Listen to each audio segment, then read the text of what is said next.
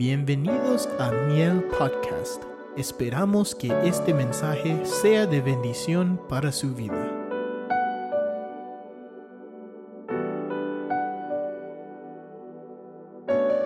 Yo quisiera que, como siempre, ¿verdad, hermanos, en esta mañana todavía, bueno, ya estamos para un minutito, de que nosotros entendamos, así como podemos ver, ¿verdad? El reloj, el día que lo inventaron, hermanos, y se obtuvo un cronómetro para poder medir el tiempo, y fue, hermanos, de gran ayuda, de gran provecho. No siempre hubo una persona con un reloj en la mano, siempre eh, se usó mucho tiempo, especialmente Europa, ¿verdad? Que es un continente, le llaman el viejo continente. Usaban reloj, hermano, en las, en las iglesias, lo público. Y ese reloj, hermano, ¿verdad? El que tenía ajustaba la hora. Muy buenos reloj, Y algunos de ellos todavía trabajan. Y un predicador dijo, hermanos, esto, haciendo alusión de esto, dijo, los predicadores somos como los relojes públicos. Si nosotros nos atrasamos, se atrasa todo el pueblo, porque así pasaba, así usted ajustaba el reloj suyo o dependía de hacerlo, usted una hora temprano y era una hora tarde ya. Estaba una hora atrasada el reloj o una hora adelantada. Entonces, hermano, nosotros somos los que Dios ha escogido y tenemos que entender eso y tenemos que entenderlo de la responsabilidad que tenemos. Es una enorme responsabilidad que no debemos de pasar por alto y no debemos, hermano, ¿verdad?, de menospreciar, ni mucho menos, hermano, dejar a un lado. Quisiera hablar esta, mañana, empezar, porque no, no creo que vamos a terminar. Eh, vamos a ver algunas cosas que el Señor. Nos, ha, nos ha permitido, hermanos, entenderlas un poquito y voy a tratar la, la manera de comunicarle a usted. Eh, primero, quiero decirle que, hermano, a pesar de todas las cosas, ¿verdad? La paz persiste en nuestro corazón, la alegría persiste en nuestro corazón. Y espero que eso no se vaya nunca de nuestro ser. Porque son cosas, hermano, que nosotros necesitamos. Son hasta buenas para la salud física. Entonces nosotros debemos, hermano, de mantener eso porque nos lo dieron. Y esa alegría, esa, hermano, este, ese gozo, eh, se vuelve, si usted quiere, en una fortaleza. Por eso dice un verso, el gozo del Señor, nuestra fortaleza es. Si usted quiere. Pero usted puede ir menguando. Usted es el encargado de usted mismo. Usted es el que le pone más fuego o menos fuego. usted decide. Eh, los elementos están ahí, usted decide si los usa. Si no los usa, pues no puede decir, no tenía, no había, nadie me dio. No, ahí está. Dios nos ha proveído más de lo que usted se imagina. Pero mucha gente no usa los recursos que Dios le ha dado.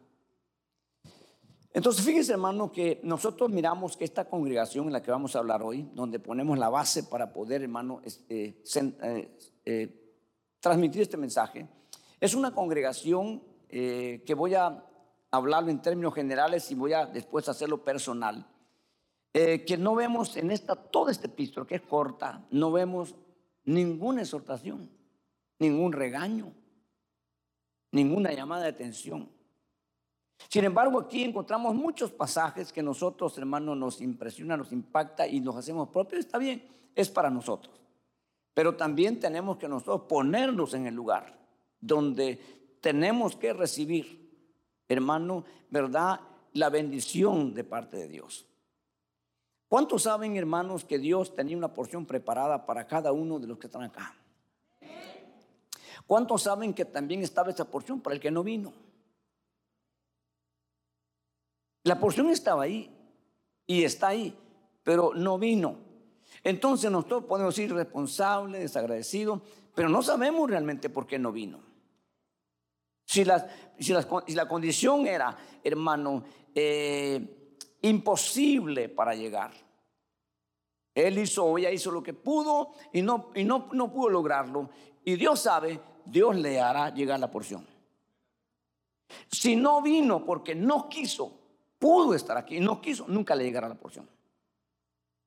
Se perdió la porción. ¿Me explico? Entonces tenemos que entender ese punto nosotros. Por eso con mucha más diligencia procuremos siempre estar. Puede estar allí en ese apartamento, en este edificio de la par, pero este fue el lugar que Dios escogió para entregar la porción. Y eso es, hermano, decisión de Dios. Y yo tengo que entenderlo. Entonces, hermano, hay personas, ahora ya personal, hay personas que muy poca exhortación y llamada de atención se les hace en toda su vida. Porque son personas, hermano, que han entendido y que se han sometido a Dios. Entonces, se les corrige muy poco. Y algunas correcciones no se les hacen porque se aplica la ley del amor que cubre multitud de faltas. En la familia igual, hay hijos, hermano, que muy pocos se exhortan. Los padres se sienten orgullosos, hermano, de haber tenido ese hijo, esa hija, tan obediente y tan inteligente y tan aplicada. Pero hay otros hijos que hay que estar siempre sobre ellos. Y todo el tiempo llamando la atención y todo el tiempo corrigiéndoles. Y son hijos. Se tiene aprecio y amor por ellos, pero hermano, se, ocupa mucho tiempo para exhortarles, para llamar la atención y muy poco tiempo para instruirles. Porque ellos no permiten. En la, en la escritura nosotros encontramos, hermano, también así lo mismo con el apóstol Pablo, con congregaciones, por ejemplo, a los Corintios, gran parte de la, carta a los Corintios primera y segunda es exhortación. Vamos a los Gálatas, casi todo el libro de llamado de atención. Pero aquí estamos ante una epístola que todo es, hermano, ¿verdad? Eh, eh, hermoso. Pero a pesar de eso, eh, Dios les hace un reto, un llamado, hermano, a través de Pablo o por medio de Pablo en este capítulo. Y empieza diciéndole, hermano, si hay algún estímulo, ¿qué es estímulo?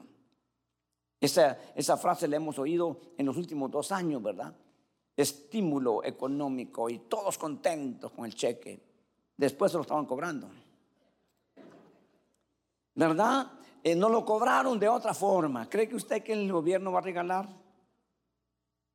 No, no, hermano, no, lo sacaron de otra forma. De ese entonces hasta aquí, por medio de la gasolina, ya nos sacaron 10, 20 veces más de lo que nos dieron. Pero dijo estímulo y cuando lo recibe usted, qué alegría haber recibido su cheque, ¿verdad? estímulo económico.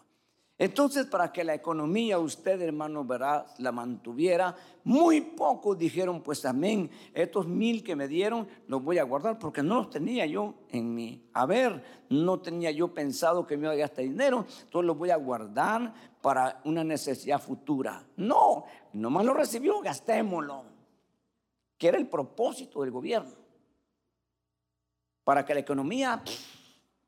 ¿Me explico, hermano? Entonces, eh, eso sucede.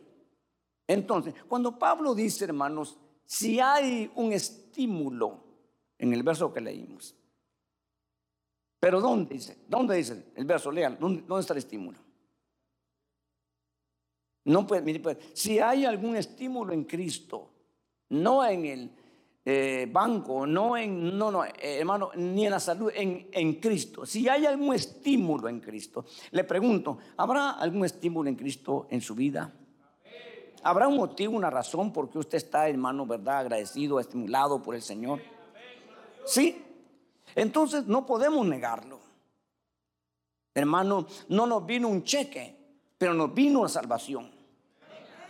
Amén. No nos vino un buen trabajo, pero nos vino el perdón de los pecados. Aleluya. Fíjese, pues entonces, hermano, ¿cómo no va a ser un estímulo para que usted diga, hermano, yo estoy agradecido con el Señor? Ok, y si lo dice está bien, pero no es todo. No es todo. Entonces, ¿qué sigue diciendo el verso?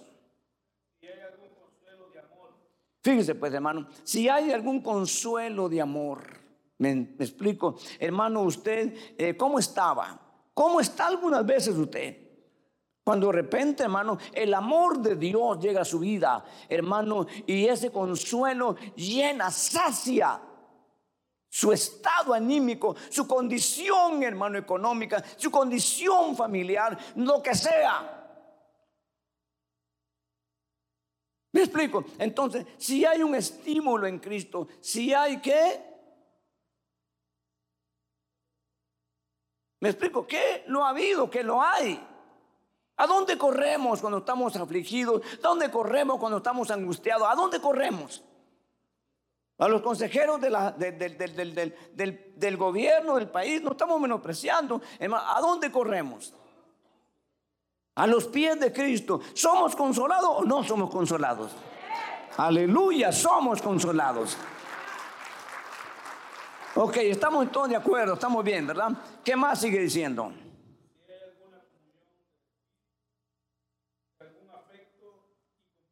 Fíjese pues, si hay alguna comunión hermano, en el Espíritu o el Espíritu. Si hay una comunión, hermano, qué especial, porque nosotros, y quiero que usted lo entienda, porque está hablando al ser importante y primordial de nuestro ser. Como seres tripartitos, somos compuestos espíritu, alma y cuerpo.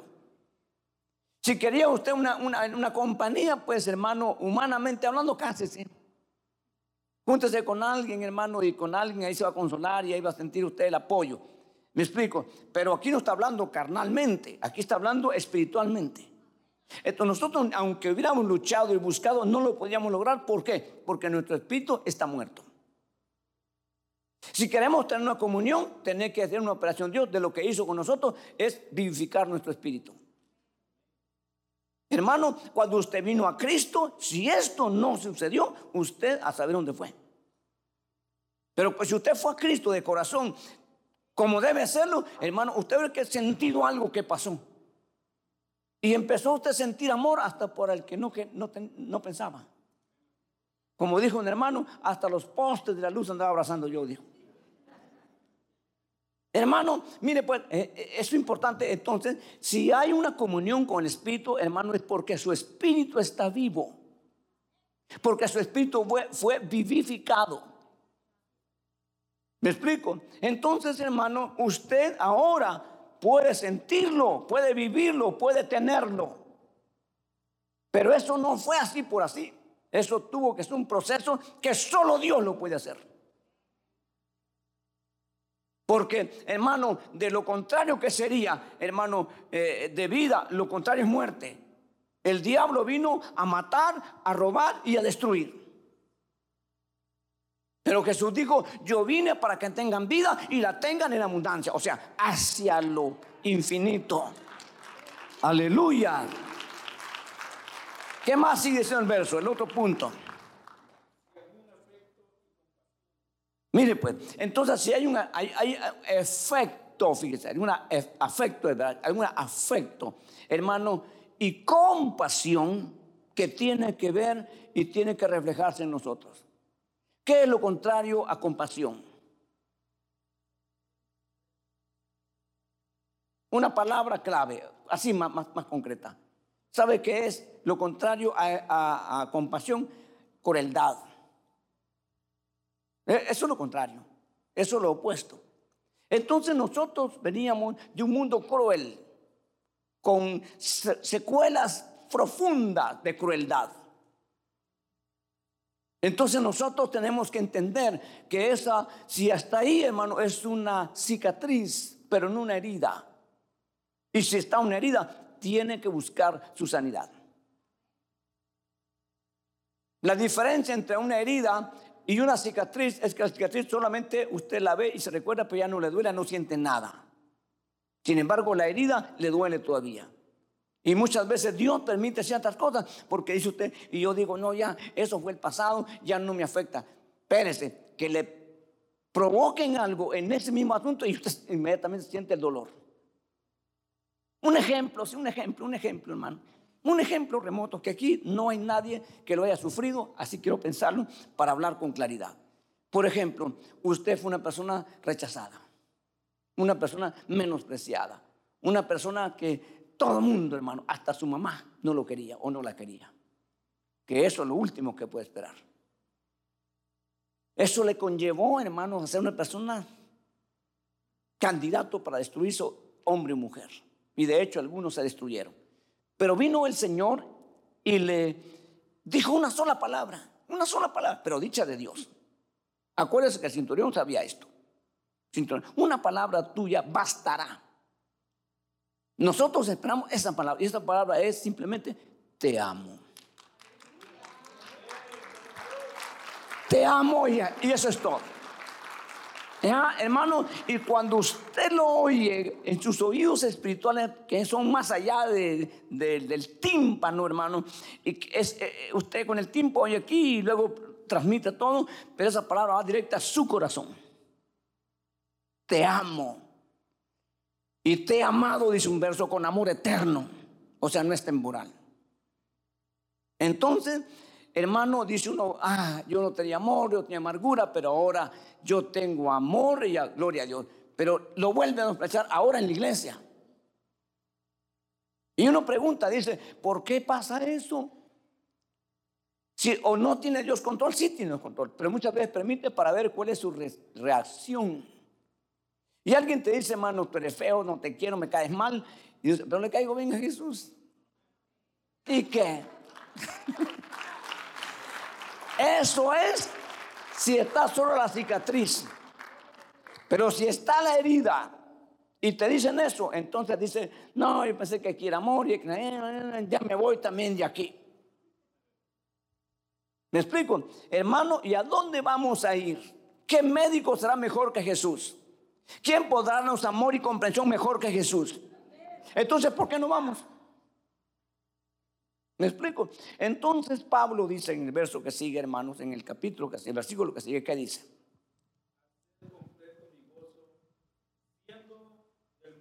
Ok, hasta ahí parémosle. Haced completo mi gozo. Hermano, a esto le dice gozaos y regocijaos en el Señor. Pablo dice a esta iglesia. Pero ahora dice, hermano, hacer completo mi gozo. Pero ¿cómo se hace completo el gozo, hermano? Haciendo completo el gozo de Pablo, se estaba llegando, hermano, al punto, al, al propósito de Dios. Era, sean del mismo sentir. La palabra sentir viene, hermano, del, de sentimiento, de emoción, que es la parte media del ser humano. Aquí entramos a la parte psíquica, lo que es alma, que es donde nosotros muchas veces, hermano, pasamos por alto. Eh, tenemos comunión con Dios, nos metemos, adoramos, cantamos, nos quebramos, hermano, leemos la palabra, le entendemos por el Espíritu, le servimos a Dios porque Dios se sirve en Espíritu, pero luego descendemos al alma y tenemos, encontramos los conflictos que ni nosotros podemos lidiar. Cuando una pregunta se hace y se responde sinceramente y le preguntan así con la cara media, ¿y qué tienen?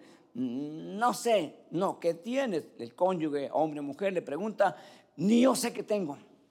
Ese es un conflicto no resuelto interno. Está hablando con verdad, pero tiene un conflicto no resuelto interno. No está rechazando la palabra, no está rechazando a Cristo, pero no puede tener la comunión y la relación entre nosotros. Esto se da mucho. Porque si esto fuera a nivel espíritu, hermano, el hermano levanta su voz, empezamos, te adoramos, Señor, te bendecimos y nos metemos todo. Luego descendemos, hermano, y como no somos ya carnales, entonces nosotros vivimos, hermano, en ese medio, en ese intermedio del alma. Y ahí es donde ya no nos gusta el color, el sabor, ni el olor. ¿Me explico? me gusta. Ya no, no estoy de acuerdo. Entonces, nosotros necesitamos, antes de irnos, poder relacionarnos. Entonces, el que está enseñando es lo que quiere. Y ahora me va a entender mejor porque usted no es pastor, pero es papá. Y aquí me va a entender bien. Los que son papás, hombres o mujeres, papás y mamás, hermanos, no hay cosa más linda que ver a los hijos llevándose bien. No hay cosa más linda. El papá se siente realizado, la mamá se siente realizada, a gusto, en paz, tranquilo. Hermano, si le llega la muerte, pues amén, queda una familia unida. Pero no hay cosa más horrible para un padre es ver la riña entre los, entre los mismos hijos. Y entre los hijos hay cosas de cosas. Algún hijo, hermano, ah, no sé dónde pensó, espero que no sea así. Porque si no es así, entonces el hijo está mal. Pero si el hijo tiene razón, entonces el papá está mal. A lo que voy a decir. Usted tiene el equilibrio, hermano, hermana, padre, de amar a sus hijos igual, tanto el menor como el mayor. O usted tiene preferencias. Porque si usted tiene preferencias, entonces usted anda mal. Usted necesita calibrársele. ¿Me explico? No, tus hijos tienen razón. Están correctos. Porque hay un desequilibrio entre papá que favorece a uno y al otro lo menosprecia. Eso ha marcado la vida en familias anteriores, aún en la Biblia. Ok, entonces, si no es así, si el papá está calibrado y la mamá está calibrado, amándoles a todos iguales, entonces hay un problema en el, en el hijo que hay que corregirle, que hay que ayudarle, hay que detenerse con él.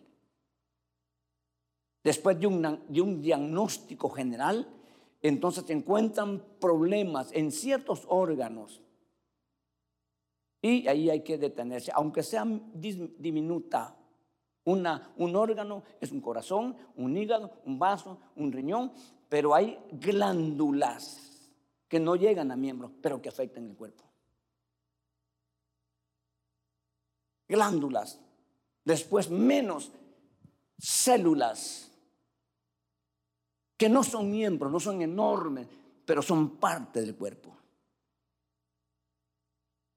¿Cuántas células están dentro de usted, hermano? Trabajando para su cuerpo, no funcionaría el corazón si esas glándulas, si esas células no colaborarían, no colaboran, no colaboran. Muy diminutas, muy pequeñitas, pero son importantes. ¿Cuál es el problema del cáncer? ¿Cuál es el problema del cáncer? Realmente una explicación generalizada es que las glándulas, que perdón, que las células se confunden y pelean entre ellas mismas y ese es el cáncer. Dentro del cuerpo, las células que, proveen al cuerpo se están peleando y se vuelven enemigas de tal manera que se combaten y se matan. Y entonces empieza el cáncer. Nadie se da cuenta. Solo siente síntomas y molestias hasta que no tiene ayuda profesional basada en un examen de sangre o de otro tipo. Ok, ese es el cuerpo. Ahora, ¿cómo será el cuerpo de Cristo que está aquí? Necesitamos no un profesional que nos ayude, un espiritual. Para que todas las células que estamos aquí trabajemos en pro del cuerpo. Hermano, fíjese que el Señor me está hablando y yo quiero eh, compartir en este lapso, si Dios no lo permite. Eh, estamos tratando de hablar eh, y, yo quiero que me ayude y me permita el Señor, ¿verdad?, llevar esto a, a quizás algo más grande. Eh, no, sé ni, no, sé ni, cómo explicarlo, porque apenas he estado yo recibiendo esto.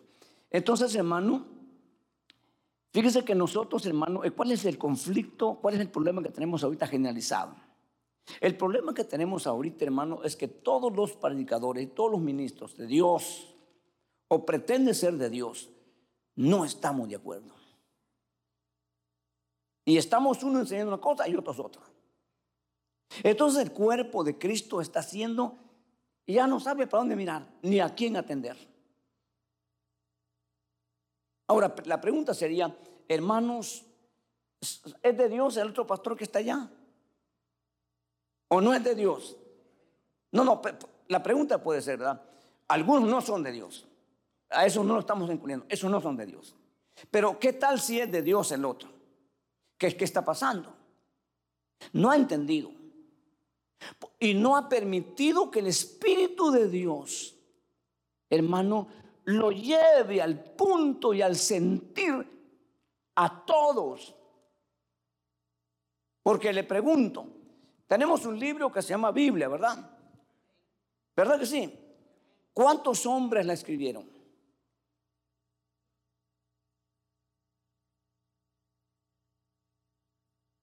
Ahí está como tarea.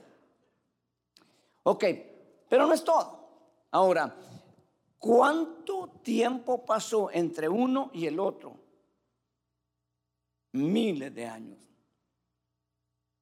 En que uno explicara esto y luego después de 100, 200, 300 años apareció otro diciendo lo mismo. ¿Se contradice uno con el otro? No, ¿verdad? Se continúa. Entonces, si no lo conocieron, ¿cómo pudo continuar? Por el Espíritu de Dios.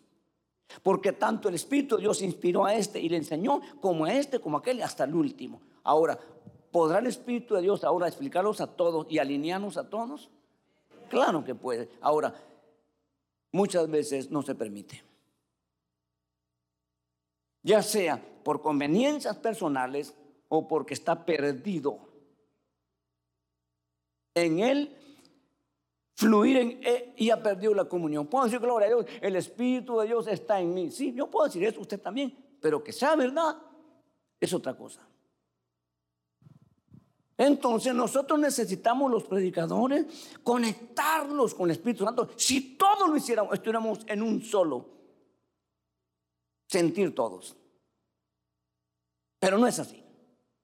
Y claro, hay un ser que está, hermano, interesado, interfiriendo esto. ¿Para qué no sé? Porque el día que hace de eso cambió la historia de la iglesia. Yo no puedo hacerlo. A mí no me llamaron para hacer eso. Pero yo, a mí sí me llamaron para conectarme. Y si todos nos conectáramos, entonces iríamos en un solo rumbo todos. Ese es un conflicto que Dios nos ayude. Que Dios tenga piedad. Es más, no solamente, no solamente estamos, no estamos en el mismo sentir, sino que tenemos nosotros, a veces, hermanos, eh, conceptos, ideas. Ya no digamos otras cosas feas con esa persona. Y hasta nos atrevemos a decir que ese, lo que está no es bíblico, aparte de lo que no es bíblico, porque eso no se discute. Si alguien está diciendo cualquier cosa que no apoya la Biblia, hermano, deséchelo. Con toda seguridad, no hay problema. Pero ¿qué tal si es bíblico?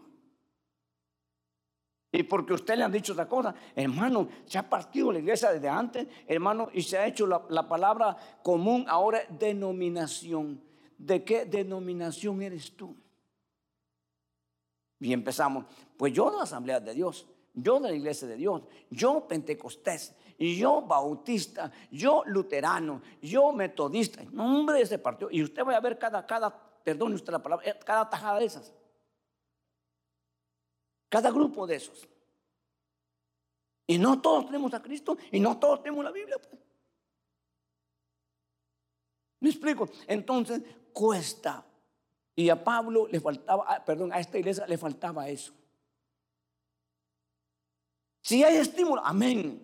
Si hay comunión, amén. Si hay consuelo de amor, amén. Si hay, ok, entonces hagan completo mi gozo siendo del mismo sentir. No dice del mismo espíritu, porque ya somos. ¿Me explico? Entonces, hermano, la iglesia en el principio, que comienza, hermano, en el libro de los Hechos, empieza a caminar en este rumbo. Y como todos estamos ahí juntos, todos aceptaron que Pedro tomara la delantera. Y Pedro se convirtió en un líder. Y todos hacían lo que Pedro decía, porque creían que a Pedro yo lo estaba respaldando. Y la iglesia empezó a caminar en ese perfil.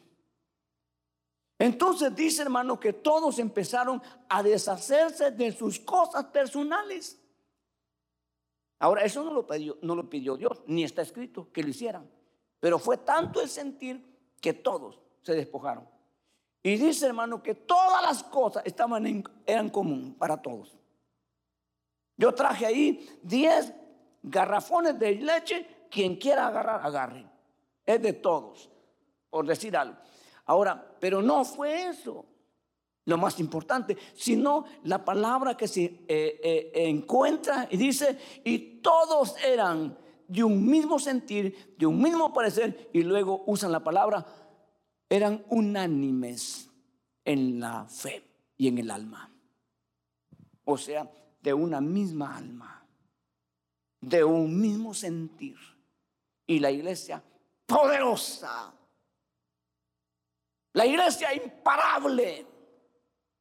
Los incrédulos se convertían por miles. El diablo ya no hallaba dónde ir. Porque la iglesia había logrado la parte intermedia del ser, llegarla a unificar. ¿Estamos de acuerdo?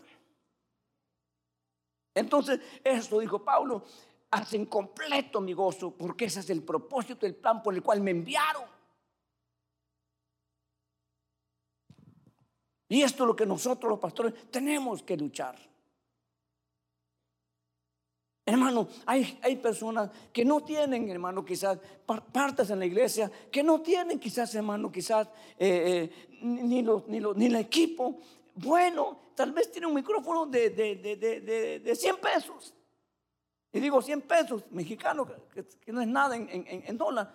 Pero ahí están los hermanos cantando, ahí están dirigiendo. Tal vez no tienen los instrumentos que tenemos nosotros, los que tienen otros hermanos, quizás más caros, quizás no tienen el local bonito, hermano, pero, pero, hey, hermano, está el Espíritu de Dios. Eh, está el Señor en medio de ese grupo. Hermano, entonces nosotros tenemos que entender.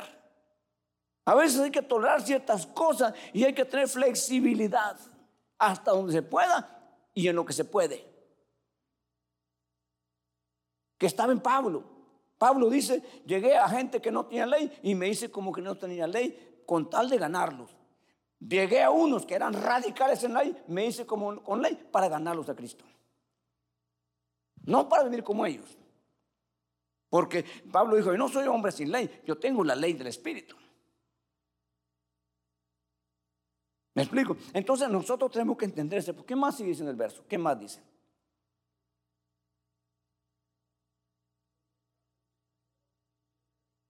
No, no, pero eh, en el mismo sentido. Y luego que sigue. Después, de, después mismo sentido. Los hermanos, si me lo ponen allá, por favor, así yo, yo eh, también estoy corroborando. No es que no esté creyendo lo que dice, pero eh, quiero verlo. Hermano, dice, miren, hacer completo mi gozo siendo del mismo sentir, coma, conservando el mismo amor, porque muchas veces ya ni amor hay. Hay un amor ficticio un amor creado, un amor inventado, pero no el amor aquel puro, el amor sincero, el amor que te, que te, que, te fue derramado en el corazón. Quizás por, por cosas que viste, te hicieron o, o escuchaste o viviste. Pero eso no puede quitarte. Hermano, eso no puede quitarte nada porque eh, eh, no fue el mundo, no fue la gente que te lo dio, fue Dios. Y Dios no tiene nada que ver en este asunto. E, en el mundo, dijo Jesús, tendréis aflicción. En el mundo va a haber aflicción. En el mundo va a haber acecho. En el mundo va a haber muchas cosas. Pero el mundo no te dio lo que tienes. Te lo dio Dios. Cuando el enemigo viene, ataca y hace cosas feas, hermano, no le puede echar la culpa a Dios. No tiene nada que ver. Cuando tú cometes un error, no puedes echar la culpa a Dios. Fue tu error. Tiene que sufrir las consecuencias. Dios sigue siendo el mismo, está en el mismo lugar. Cuesta entender esto. Entonces, hermano, dice, conservando el mismo amor. ¿Cuál amor?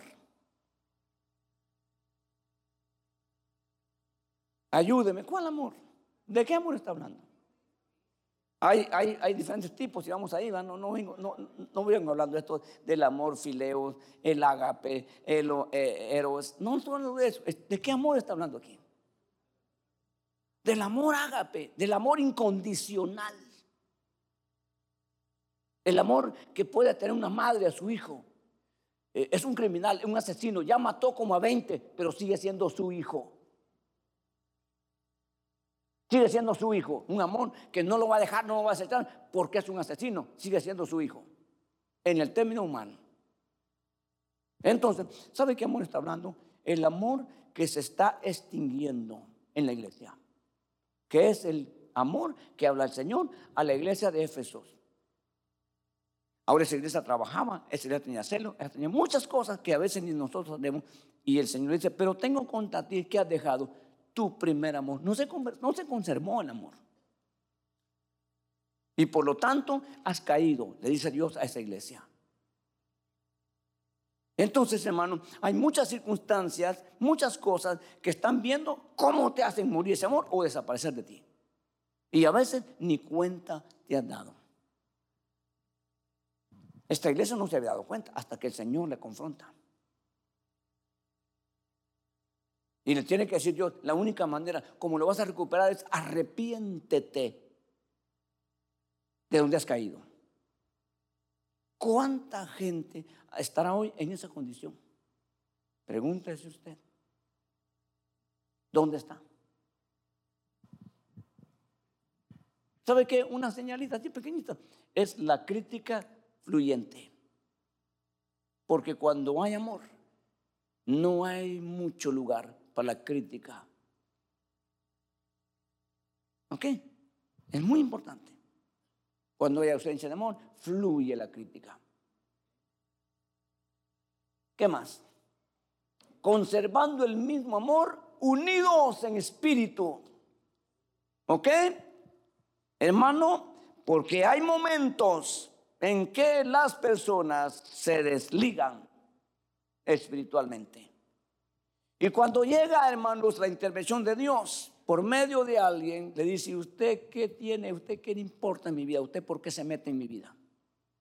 Eh, un desconectar totalmente ya. Una, una evidente manifestación de que se rompió el vínculo que está hablando Pablo aquí, espiritual.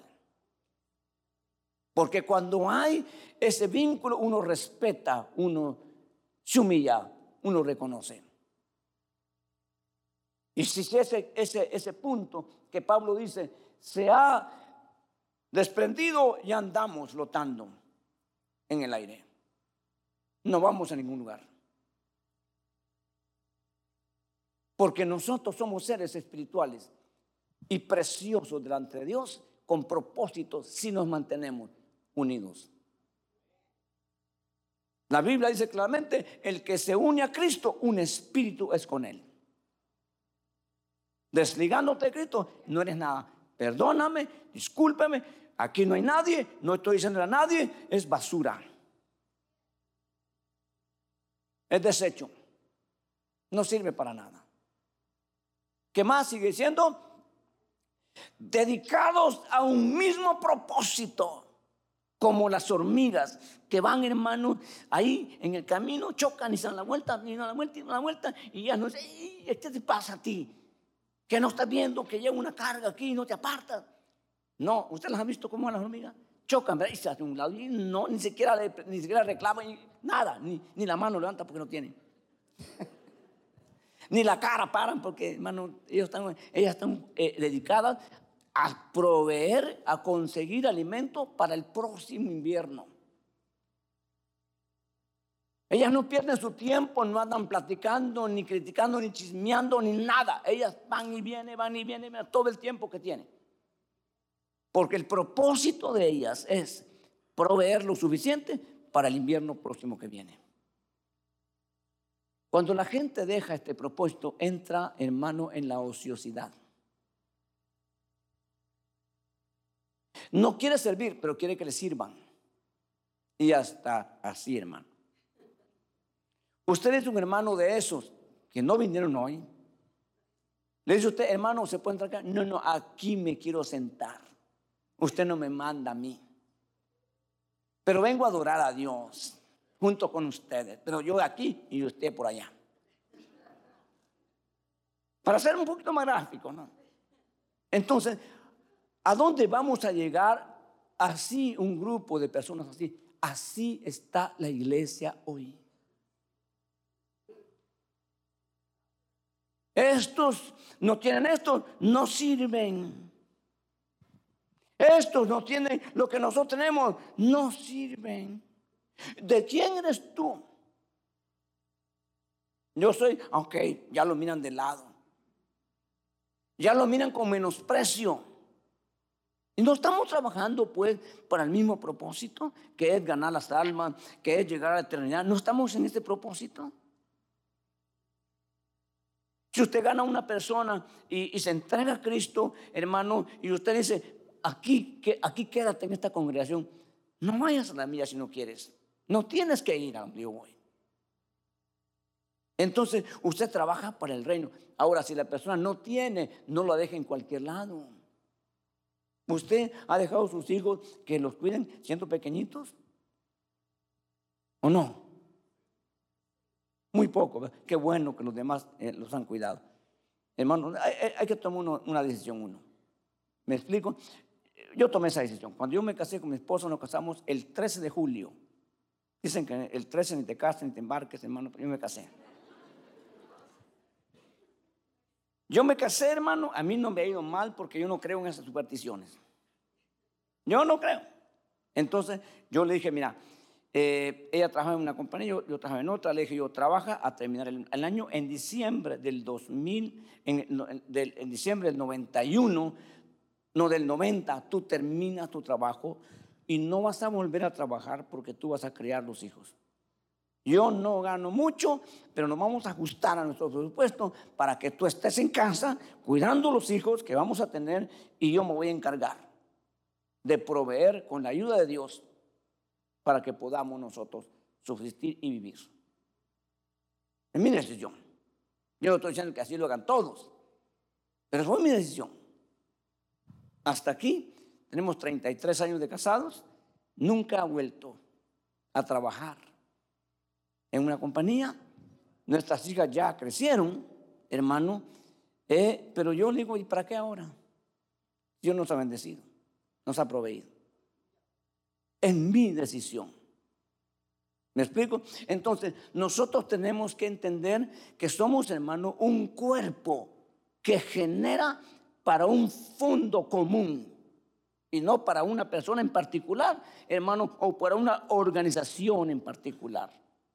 Y cuando algo pasa, hermano, eh, por ejemplo, en este caso que murió esta hermana allá, donde estábamos, hermano, una situación difícil, eh, se nos acabó realmente el, ambiente. Yo la conozco a ella, la conocí a ella desde el 84. Al hermano René como el 86. Y hemos estado juntos, ellos se vinieron para acá, ellos vinieron a comenzar aquí, ellos vinieron a apoyar la iglesia acá. Tenemos un afecto muy, muy cercano. Y ya, hermano, ya ni la comida nos caía bien, ni la dormida pensando. Y, ah, no porque estamos tristes ni porque se fue, ella se fue ya. Me explico, sino todo lo que va a conllevar, en la familia. Eh, nadie quiere enterrar a, un padre, aunque no nadie quiere. Eh, ver qué, cuáles van a ser los efectos y las reacciones, porque somos parte. Somos familia. Somos lo, mismo. Entonces, hermano, son situaciones que, que que, no se logra, cuesta que se asienten, que se asienten, que se asienten, cuesta. Porque la Biblia dice, hermano, que si estamos ahí, nosotros vamos a gozar cuando alguien triunfa y vamos a llorar cuando alguien sufre. Vamos a llorar, llorar con los que lloran y alegrados con los, con los que se alegran. Ese es el punto, y no solamente en la congregación, sino en todos lados. En todo lo que es la iglesia de Cristo, en todo el mundo. Entonces, hermano, dice dedicados a un mismo propósito. ¿Cuál es el propósito realmente de la iglesia? Eh, dejar a Dios en la tierra. ¿Cuál es el propósito? El propósito de Dios de dejar la iglesia en la tierra es que sea una luz en esta oscuridad horrible. Para manifestar a esa gente que hay una esperanza, que hay una luz gloriosa que pueden ellos alcanzar.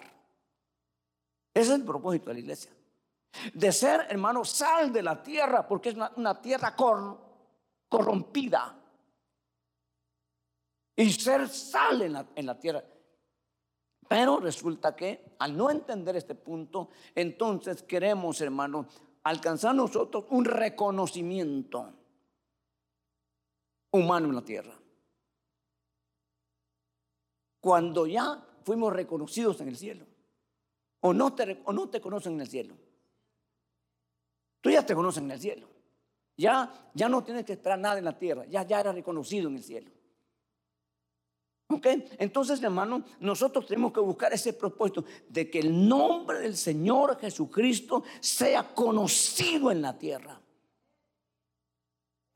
El de Él. Porque el del Padre, Jesús se encargó de hacerlo reconocer. No es la oración en Juan capítulo 17 que le dice, Padre, he terminado mi, mi tarea, la que me diste. ¿Y cuál es la tarea que me diste? En que los hombres conozcan tu nombre y lo conocen. Ahora nosotros tenemos que hacer que la gente conozca quién es Jesús. Es el propósito de todos. Los que ya lo conocen, los que ya lo conocen, déjenlos ahí. Cuando alguien interfiere en algo, no meta su mano, no le están invitando, no se vaya a complicar, no se va a meter en problemas que no le corresponden. Es como cuando quiere corregir los, hijos ajenos. No hace problema con los padres. ¿Me explico? ¿Para qué va a meter su mano ahí? Hágase un ladito. Si el niño del hermano o de la persona o del familiar es un niño destructor y cuando llega a cada casa quiebra los sillones, no invite a sus hermanos. O meta los sillones al garage y deje el piso ahí, hermano. Mira, ahí sí patea, patea, porque no vas a quebrar el cemento. No, no, de veras, hermano. De veras. Nunca cometa el error de decirle, mira hermano, tú ven, pero tu hijo no ven con nombre, yo no llegaría. Ahora, hermano, nosotros tenemos que entender, me explico, tenemos que tolerar hasta donde se pueda. Claro, no estamos obligados a tolerar irresponsabilidades y cosas, hermano, absurdas, no podemos. Pero en el Señor tenemos que ser bastante tolerantes, hermano, porque vamos a encontrar variedad y tenemos que nosotros trabajar para la unificación. ¿Entiende lo que estoy diciendo? Eso no es fácil, pero no es imposible. ¿Y qué sucede cuando ah, llegamos a la unificación, por ejemplo, de colores? Hermano, unificarlo. ¿Usted qué color le gusta? Yo el amarillo, hermano, lo detesto, lo aborrezco. No, no, no, no me venga con amarillo. Con el rojo igual, con el negro peor, con el verde, ay sí, me gusta. Imagínense todos aquí uniformados de verde porque a la hermana así le gusta. Me explico, hermano, cómo sería de ridículo, ¿verdad? Pero mire, hermano, cuando los colores se unifican, sabe que se produce un arco iris. No sabe usted dónde comienza el rojo, ni dónde comienza el amarillo, ni el verde, ni el azul. No sabe, pero qué belleza, ¿no? Cuando usted mira un arco iris, Hermano, ahora, vaya, es una cosa. Ahora dígame dónde comienza el arcoíris y dónde termina. Cuando usted mira que y va usted ya está al otro lado. Nadie sabe dónde está el arcoíris. O sea, se pone así, pero usted llega ahí y ya está el otro lado. Ya no lo mira. Nadie sabe dónde comienza el arcoíris y a dónde termina. Los colores no se pueden así separar. Entonces, hermano, la unificación de la iglesia, que es el propósito de Dios, se marca muchas veces con nacionalidades. Los hermanos de México sí son hermanos y todo, pero mm, no me gustan los mexicanos. Quizás porque cuando pasó por ahí alguien, yo le voy a decir una cosa, los mexicanos son muy, muchos, muchos, no todos, buena gente, muy dadivosos. De veras, hermano. Mire, hay una señora que estaba tirando de comida a los que iban en la bestia, en el, tren ¿Y quién le pagaba a ella? Nadie, pero tenía el sentir, ni cristiana, no sé si era cristiana, pero estaba viendo cómo le daba comida a la gente.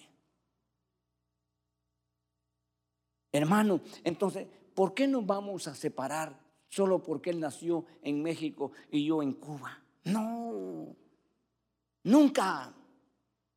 Hermano, tiene que caerse estas barreras. Ya no hay judío, ya no hay griego, ya no hay escita, dijo Pablo, ya no hay nada. Ahora somos nueva criatura en Cristo Jesús. Ya no hay, hermanos. Que en mi país, ¿cuál país, hermano? Usted tiene una ciudadanía que Pablo le habla a esta iglesia. Que está en los cielos, de donde vamos a vivir por la eternidad, a donde vamos. Ya no ande defendiendo, hermano, banderas ni colores. No estoy diciendo que sea, hermanos, de, eh, malcriado ni, ni nada por estilo, hermano, con los símbolos prácticos de cada país, respételos. Pero usted no depende, usted tiene ya, ya, ya usted, hermanos, ya usted ya tiene un solo color. Y ese color es celeste, porque usted es celeste, celestial. Ok, sigamos, hermano, sigamos en el, en el, verso que sigue. Mire lo que, lo que viene. Espero que pueda ayudar a avanzar un poquito. Mire lo que, lo que, lo que dice. Nada hagáis por egoísmo. Hermano, ¿o por qué? Esas cosas tienen que estar fuera de nosotros. ¿Qué es egoísmo? ¿Qué es egoísmo, hermano? ¿Qué es egoísmo?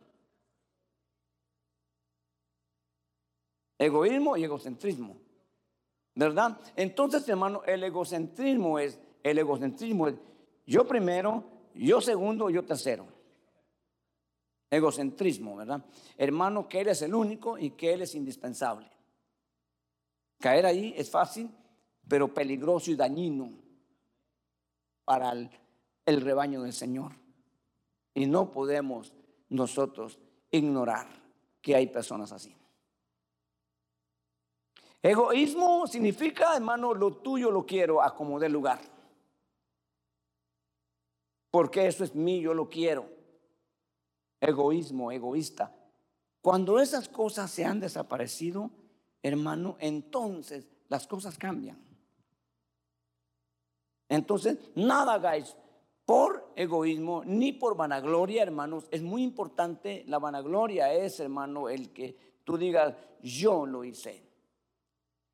Muchas veces, yo personalmente, hermanos, eh, y eso lo dice la Biblia, para matar la vanagloria, la Biblia tiene un verso que dice, que no sepa tu izquierda lo que hace tu derecha.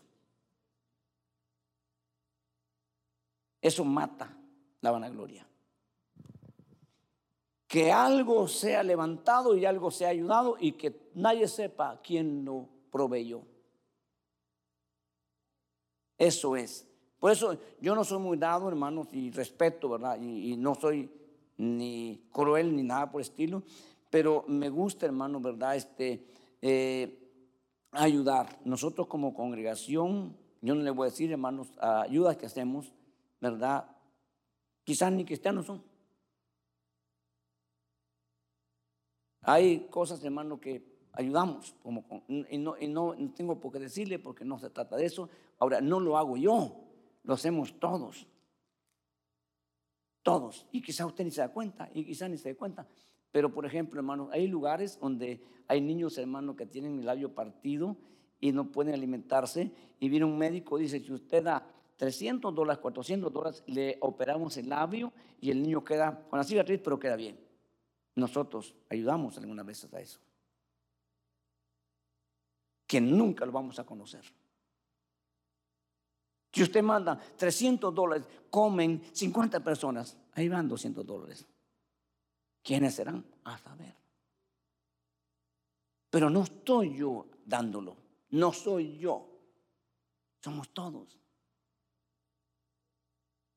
¿Me explico? Entonces, hermano, esto es, eso es lo que nosotros tenemos que eliminar. No me gusta. El hermano nos dio tanto, al mismo lado, o nos dio esto. No, hermano. Con sacrificios ayudamos a una iglesia a dar un micrófono que valía cerca de mil dólares. Regalárselo porque no tenían. Y el pastor se paró. Este micrófono nos lo dio el hermano. Me ofendió tanto y me cayó tan mal, hermano, porque primero no lo dimos, no lo di yo. Segundo, no se hace eso. No se hace eso. Porque nosotros no estamos buscando reconocimiento ni créditos. Si le digo, debe decir, bendito sea Dios que cumplió nuestra petición, dándonos un micrófono, dándonos un zapato, dándonos un vestido. Eso es, a Él, a Él sea la gloria. Este reino es de Él. Esto es, entonces no podemos permitir eso, no podemos.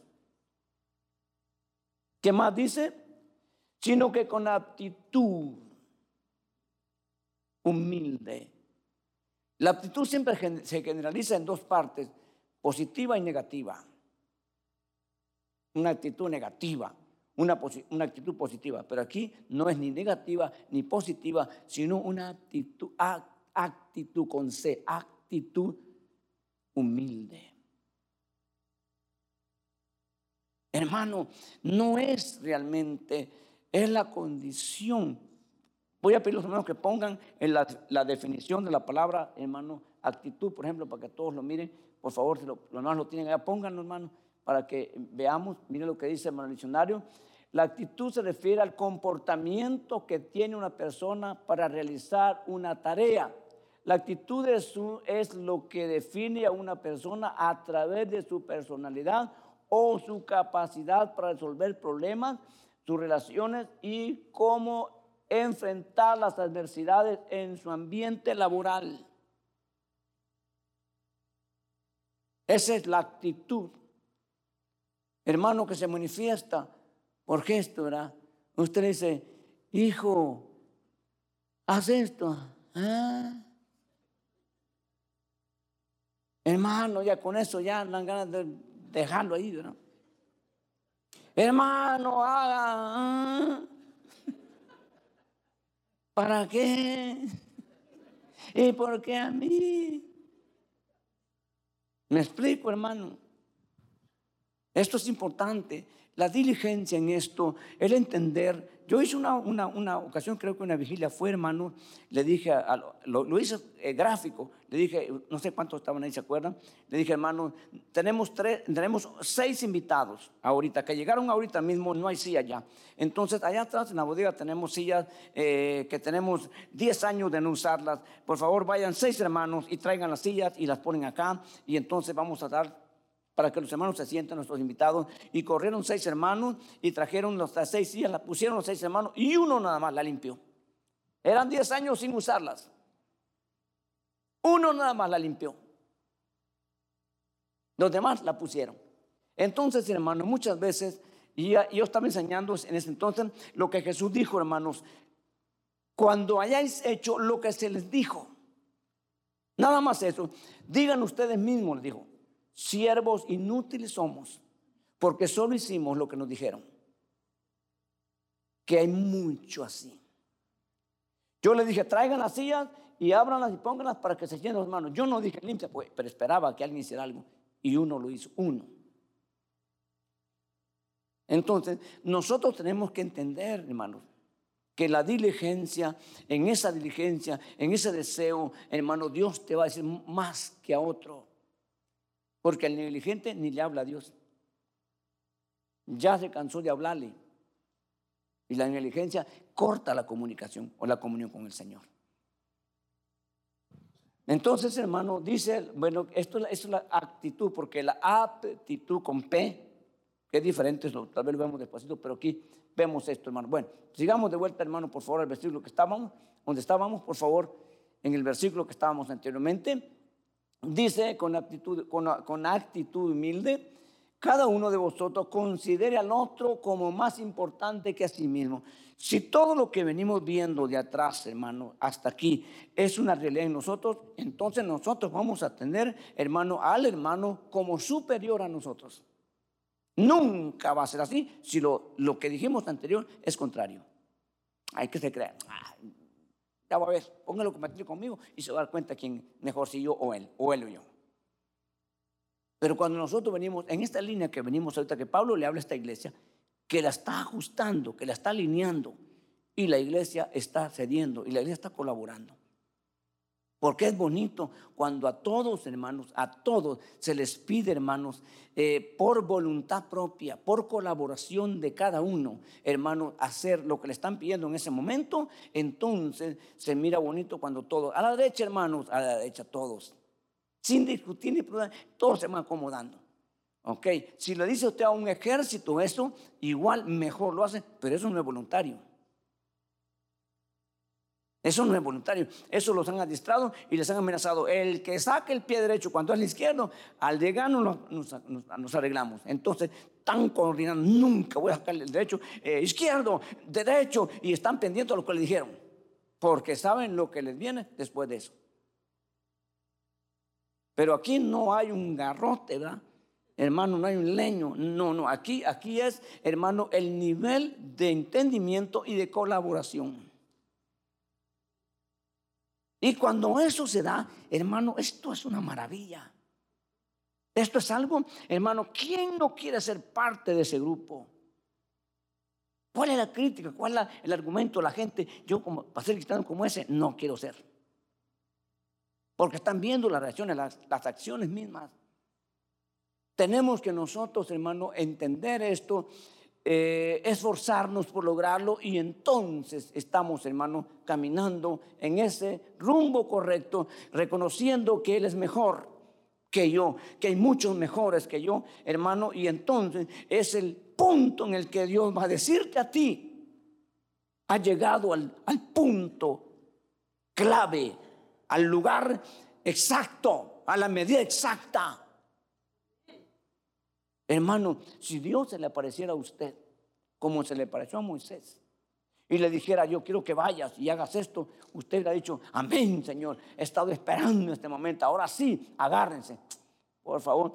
Pero ¿qué dijo Moisés? No, Señor, le dijo, manda otro, que vaya otro. Ah, eh, yo sé, hermano, se, se molestó Dios. Hermano, Dios no estaba pensando ni en Aarón ni en María, porque mire lo que hicieron después. Dios sabe todas las cosas. Bueno, María y Aarón fueron porque Moisés se negó. A último le dijo Moisés, le dijo Dios a Moisés, ¿acaso no él quiso la boca no habla? Le dijo Dios a Moisés, hermano. ¿Sabes qué? Le dijo, está bien que vaya Aarón, pero ya sabía Dios lo que iba a hacer Aarón. Un ratito lo dejó solo y mira lo que hizo, un becerro. Irresponsable. Cuando Moisés le llamó, ¿qué has hecho? Le dijo, yo no sé, yo eché en el buril el oro y salió este asunto. ¿Cómo va a salir un toro de dos hermanos así por así? ¿Me explico? Si hubiera sido así, no, hermano, se los presentó y ya los animó y dijeron todo, este es el Dios que los sacó de Egipto. Y hagan fiesta y, y, Aarón tranquilo, hermano. Pero mire usted, los dos mueren eh, en, dos montes. Yo he estado en los dos montes. Bueno, dicen que. Hermano, pero cómo muere uno y cómo muere el otro. Aarón tristemente murió desnudo. Y Pablo dice que no nos encuentre desnudos del Señor. ¿Me explico? Entonces, hermano, esto es muy importante. Al fin y al cabo, Moisés terminó él solo. Se quedó Aarón, se quedó María, se quedaron todos. ¿Me explico? Entonces nosotros necesitamos entender ese punto y entonces vamos a perfilarlos, hermano, como ministros, ¿me entienden? Yo no quiero ser reconocido, ni quiero decir que tengo la mejor iglesia, el mejor grupo, el mejor grupo de alabanza. No, yo no quiero eso, hermano. Aquí no es competencia. Aquí no es lucirse. Esta obra que se ha hecho no la hice yo, la hizo Jesús. La obra que está allá no la hizo Él, la hizo Jesús. ¿Y por qué me voy a van a gloriar? Dijo Pablo, ¿qué tienes que no hayas recibido? Y si lo recibes, ¿por qué te glorías? Si aquel hermano Dios lo usa en la predicación, es Dios glorificándose y usando, no es Él. No es el estudio ni el título. Hoy están de moda los títulos, hermano. Y ahora el título de pastor, yo le digo, desde hace cinco o seis años le vengo diciendo, oremos para que hayan pastores, porque ya no hay, y que fulano es apóstol, y que fulano ya no hay pastores. ¿Y quién va a cuidar el rebaño del Señor? Pues son pastores. Cuando vino Jesús, hermano, al mundo por primera vez, no fueron, no habían apóstoles, fueron pastores a los que les anunciaron, les ha nacido un rey ha nacido el que esperaban, está en un pesebre, vayan, pastores humildes, sencillos. ¿Qué, qué cáncer más horrible que se mete, hermano, en el corazón de un siervo, hermano, a llegar a tal grado que son intocables, inalcanzables. Y en su vida privada, esa gente es una vida miserable. Así como lo oye. Obviamente los siervos de Dios y los que han mantenido no, no estoy hablando de ellos. Estoy hablando de esos que llegaron a, a engrandecerse. ¿Cómo va a ser su vida? ¿Qué van a hacer cuando estemos delante del Señor? Cuando rindamos cuenta, ¿qué van a hacer? Yo, yo pienso en eso. Yo pienso en eso, muy profundamente en eso, hermano. Digo yo, Dios mío, ayúdame, ¿dónde voy? ¿Qué he hecho y qué no he hecho? ¿Para qué me llamaste? ¿Estoy cumpliendo el propósito? ¿O me aflige, me preocupa eso? Porque eso es lo que yo voy a tener que rendir delante del Señor. Yo pensé que al principio era mi vida, dar cuenta de mi vida y andaba viendo cómo me alineaba, hermanos, porque en mi vida, ahora me doy cuenta, me doy cuenta, hermano, que es de muchas vidas. Y muchos que no quieren y muchos que te van por su camino, yo tengo, pero yo tengo que advertirles. Hermano, yo he visto, y digo, y digo estas palabras con mucho temor y con mucho respeto, a mí me ha mostrado Dios cosas, cosas de alguien, que en la realidad han sido exactamente, pero no me ha dicho Dios, ve a decirle. Y si no me dice Dios decir, yo no lo tengo que decir. ¿Para qué le tengo que decir? Si no me está diciendo Dios. Ahora, si Dios te muestra algo, tienes que esperar que te diga, ve y dile. O tú dile, Señor, si es tuyo, dame la ocasión. Que me lo encuentre a esa persona en lugar él y yo, o ella y yo. Eso voy a entender que eres tú. Si no, yo no le digo nada. Porque hay cosas, hermano, que mejor, mejor mantenerlas ahí. Y si Dios te concede, entonces, entonces no, que no te titúe.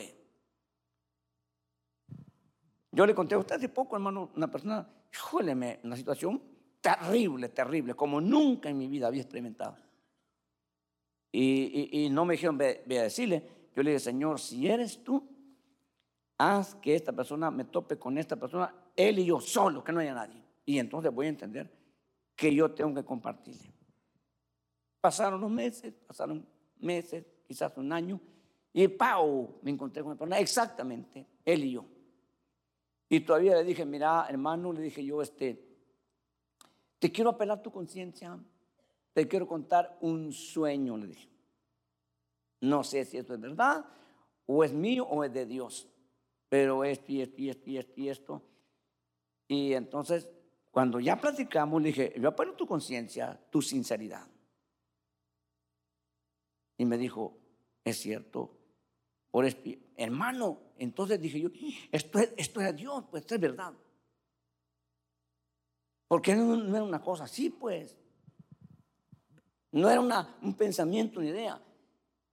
Hermano, serio. Como usted no va a saber, le voy a decir qué fue.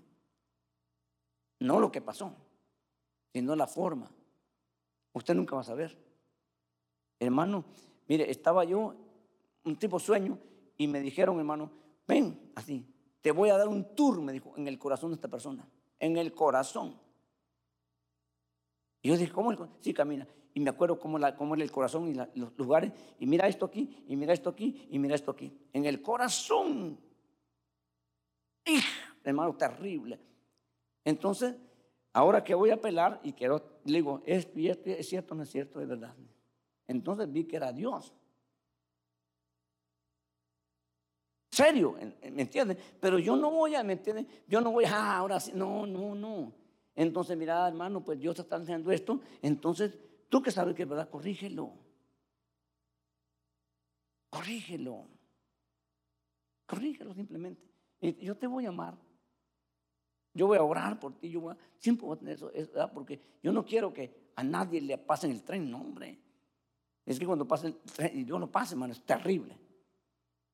Es terrible. Entonces, no. Pero son cosas, hermano, que, que uno debe, ¿verdad?, mantener y debe mantener. Y ahora, ahora, hermanos, este.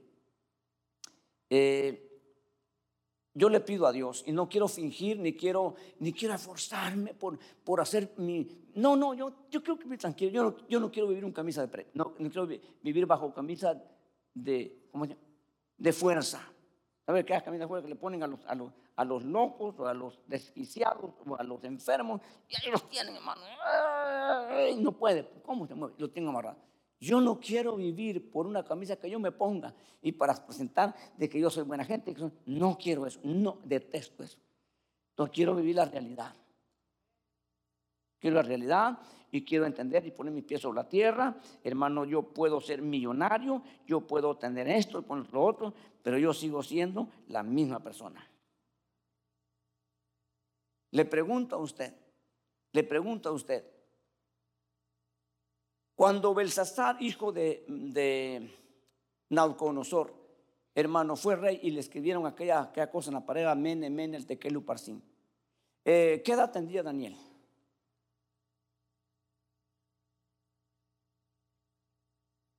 Póngale una edad. Llegó de 16 años. Cuando estuvo con Nauconosor, llegó a los 20, 25, 30 años con Nauconosor. Con Belsasar tenía 40, 50 o 60 años. Ahora, yo le pregunto esto, si Nabucodonosor lo engrandeció económicamente, ¿cómo estaba, cómo estaba eh, Daniel? ¿Cómo cree que estaba Daniel? Hermano, hermano, si llegó a ser hermano el mayor de la ciudad de Babilonia. Quizás millonario, millonario. Pero ¿cuál fue la pregunta que le hizo eh? Léalo. La pregunta que le hizo fue, ¿eres tú el mismo Daniel de los días de mi padre? Sí, le dijo el mismo. Ahora soy millonario, soy rico, pero yo soy el mismo. ¿Por qué las personas cambian? Llegan allá a los países donde vinieron, hermano, ya no hablan español. Llegan impresionando a la gente. Yo fui a cortarme el pelo que fui con el peluquero que me cortaba a mí. Está en el mismo lugar. Mira, vos me dijo así, en converso. Me dijo, vos, vos te, veo, te veo el mismo. Me dijo, ahí viene uno. Me dijo una palabra fea, ¿no? Le dijo, ¿y por qué me tengo que ¿Y por qué tengo que? Me pregunta, ¿y usted predica en inglés o en español? En español, no habla inglés, le digo. Y qué pena con los colombianos, qué pena. Él no habla inglés. Y ya, hermano, ¿entiende? Tranquilo, vamos de matar cualquier cosa que lo quieran levantar.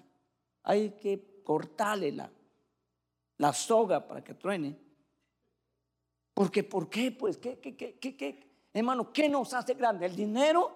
Fueran, fueran grandes los millonarios. ¿Qué nos lleva al cielo? ¿La fama? Fueran al cielo famosos. ¿Qué nos lleva al cielo? La humildad. ¿Quién más rico? ¿Quién más millonario? ¿Quién más poderoso? ¿Quién más grande que Jesús? ¿Y cómo caminó? ¿Y cómo se portó? ¿Y quién era Jesús? Él dijo, aprended de mí que soy manso y humilde de corazón, no de palabra, de apariencia, de corazón. Ahora, la humildad se, se, manifiesta con la ropita, con el sombrerito. No, hay personas corrotas y con sombrero orgullosas. La humildad en el corazón puede ser que andes en el mejor traje, el mejor carro, pero eso no te hace mayor. Cuando a Jesús, hermano, que era manso y humilde lo más humilde, lo más sencillo, no hombre, andaba una túnica de rey. Cuando los soldados dijeron, eh, no, no, no, dijo, no la toquen, es muy cara, rifémosla a ver quién, sale premiado. Y se la rifaron. Porque no pueden tocar el manto, eh, perdón, la, la túnica, era túnica cara. Pero eso no lo hacía él, hermano más grande. Hay una cosa que nos hace grandes una cosa. Y esa cosa se llama sencillez y humildad. Eso, ¿sabes por qué es grande? Porque Dios te va a levantar. Porque al que se humilla, Dios lo exalta. Oiga, Dios lo exalta. Y al que Dios exalta, nadie lo humilla. Aleluya. Vamos a terminar porque vamos a continuar, si Dios lo permite, el próximo domingo, porque vienen otras cosas muy bonitas que vamos a ver ayer, hermano. Este es el preámbulo nada más, pero vamos a ver cosas que nos van a servir. Ahí donde está, hermano, si quiere usted cerrar sus ojos o manténgalos abiertos como usted quiera. Pero esta tarde es importante que nosotros nos, nos sumemos nos unamos. ¿Quiere venir usted que al frente aquí de pie, por favor, los que quieren venir y decirle, Señor, yo quiero sumarme, no quiero restarme, ni mucho menos dividirme. Quiero sumarme a ese grupo, Señor, que es tu cuerpo. Quiero ser parte de tu cuerpo. Quiero ser, Señor, que es un miembro. Quiero que no sea un órgano. Hay gente, hermano, que tiene eh, lugares muy especiales que Dios ha determinado. No ellos han buscado, no han comprado, no han usurpado. Dios les ha dado ese privilegio. Gracias por entonar a Miel Podcast. Para escuchar más mensajes como este, visítanos en YouTube, Iglesia de Cristo Miel AV.